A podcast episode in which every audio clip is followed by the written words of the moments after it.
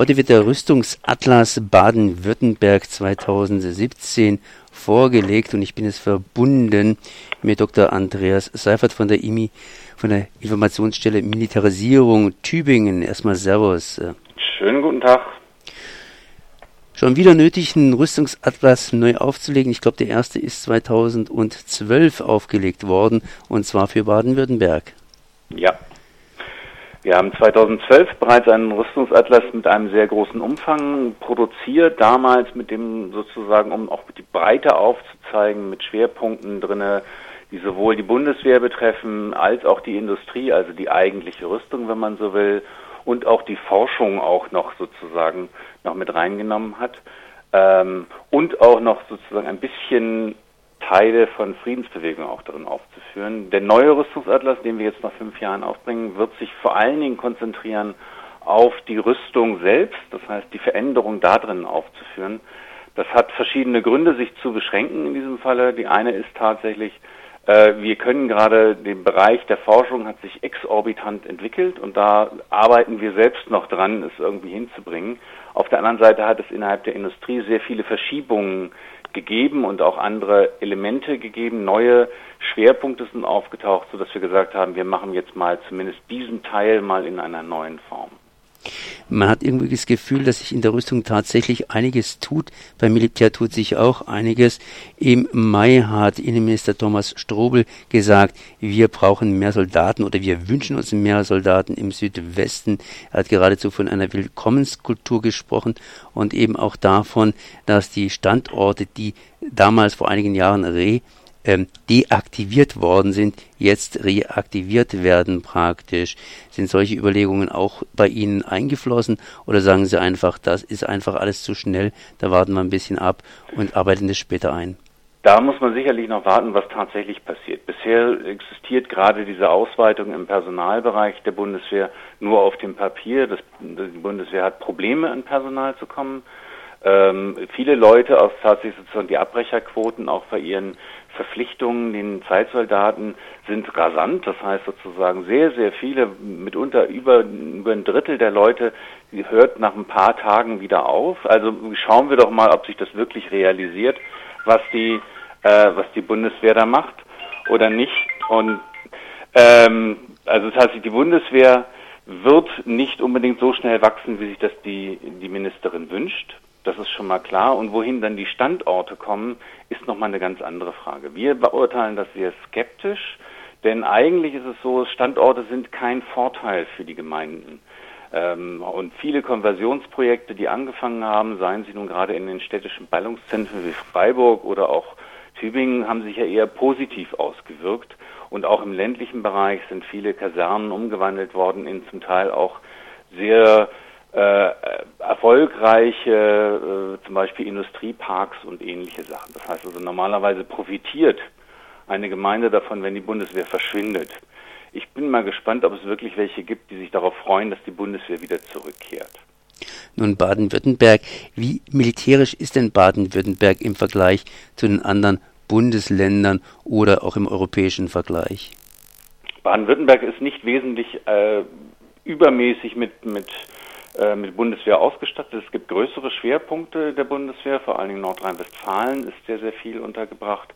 Aber in Baden-Württemberg bewegt sich eigentlich in den Statistiken immer im guten Mittelfeld. Hier gibt es eine ganze Reihe, aber hier gibt es eben auch äh, eine Reihe von, von Niederlassungen, zum Beispiel die deutsch-französische Brigade oder ähnliches, die auch mehr, äh, auch eine Relevanz haben im, in dem, was sich sagen wir mal, tatsächlich sozusagen in der globalisierten Welt, wo sich die Bundeswehr ihren Platz findet, da sind auch baden-württembergische Truppen mit vorne dabei, aber es gibt andere und größere Schwerpunkte, die außerhalb von Baden-Württemberg sind.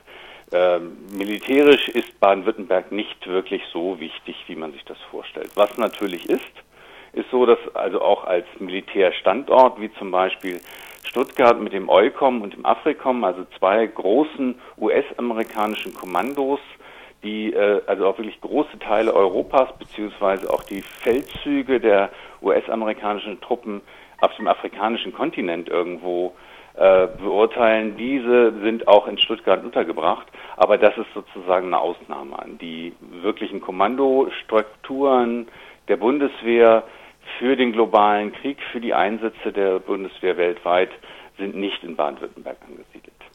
Der Rüstungsatlas beschäftigt sich aber jetzt vor allen Dingen natürlich mit den Rüstungsfirmen, der jetzt neu herausgegeben wird.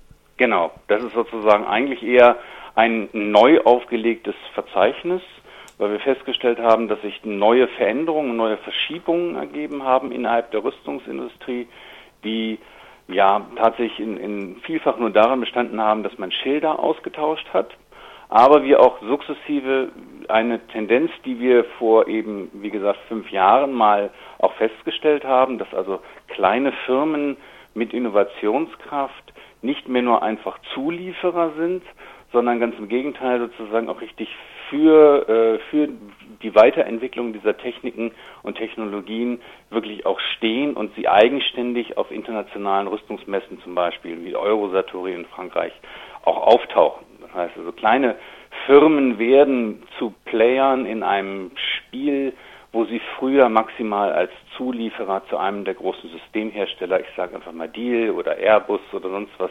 gewirkt haben. Und wie steht dann Baden-Württemberg bei diesen Rüstungsfirmen sozusagen im Ranking? Im Ranking muss man sagen, steht Baden-Württemberg da sehr, sehr weit vorne. Denn nach Bayern und wenn man so will, auch Bremen ist Baden-Württemberg eine der, der, das Bundesland letztendlich mit den meisten verschiedenen Rüstungsfirmen und auch mit den Umsätzen her relativ relevant. Das sind natürlich zum Beispiel das, was man immer kennt, Heckler und Koch, äh, ist heute natürlich vom Umsatz her keine große Nummer mehr. Wohingegen so etwas wie Deal oder andere, äh, da ganz andere Player inzwischen geworden sind, und da spielt Baden-Württemberg als Standort genau dieser Industrien eine ganz wesentliche Rolle. Heißt, Sie haben praktisch ein Handbuch herausgegeben, bei dem man sich informieren kann, so ein bisschen das Who is Who in Baden-Württemberg und entsprechend für wen haben Sie das herausgegeben, beziehungsweise für wen wird das gemacht? Das Ziel dieses Rüstungsatlas, das war auch das Ziel auch schon des ersten, besteht nicht darin, nur einfach ähm, im Prinzip ein Verzeichnis zu haben, damit die Rüstungsindustrie nicht so lange in den Telefonbüchern suchen muss, sondern für uns ging es halt wirklich darum, auch die Bewegung anzusprechen und zu sagen, schaut mal, sie ist, die Rüstungsindustrie ist überall, sie ist an verschiedenen Orten und hier kann man auch versuchen, mal vor Ort auch Aktionen zu machen und sich mit dem Thema Krieg und Rüstung im Zweifelsfalle auch mal auseinanderzusetzen mit Firmen, die vor Ort sind. Und wie kriegt man das Ganze und wann? Wir werden den Rüstungsatlas, wie wir wie die Informationsstelle so und so, alle ihre Produkte oder alle ihre Broschüren und was umsonst auf unserer Homepage einstellen. Wir werden ihn nicht im größeren Umfang drucken. Das heißt also, in diesem Falle wird es eine reine Online-Broschüre bleiben, weil wir da drinnen nur eine, einen Zwischenstand sehen. Tatsächlich ist das Ziel, irgendwann einmal einen bundesweiten Rüstungsatlas zu haben, der eben auch online verfügbar ist und zwar nicht als eine Broschüre wie diese, sondern vielleicht als eine Art interaktive Karte. Aber mit dem, mit dem heutigen Datum werden wir ihn auch auf unsere Homepage einstellen und dann wird er allen zur Verfügung stehen, die sich mal informieren wollen, was in ihrer Nachbarschaft sozusagen sich alles für Industrie befindet. Dann danke ich mal Dr. Andreas Seifert von der IMI, der Informationsstelle Militarisierung Tübingen für dieses Gespräch. Merci. Vielen Dank.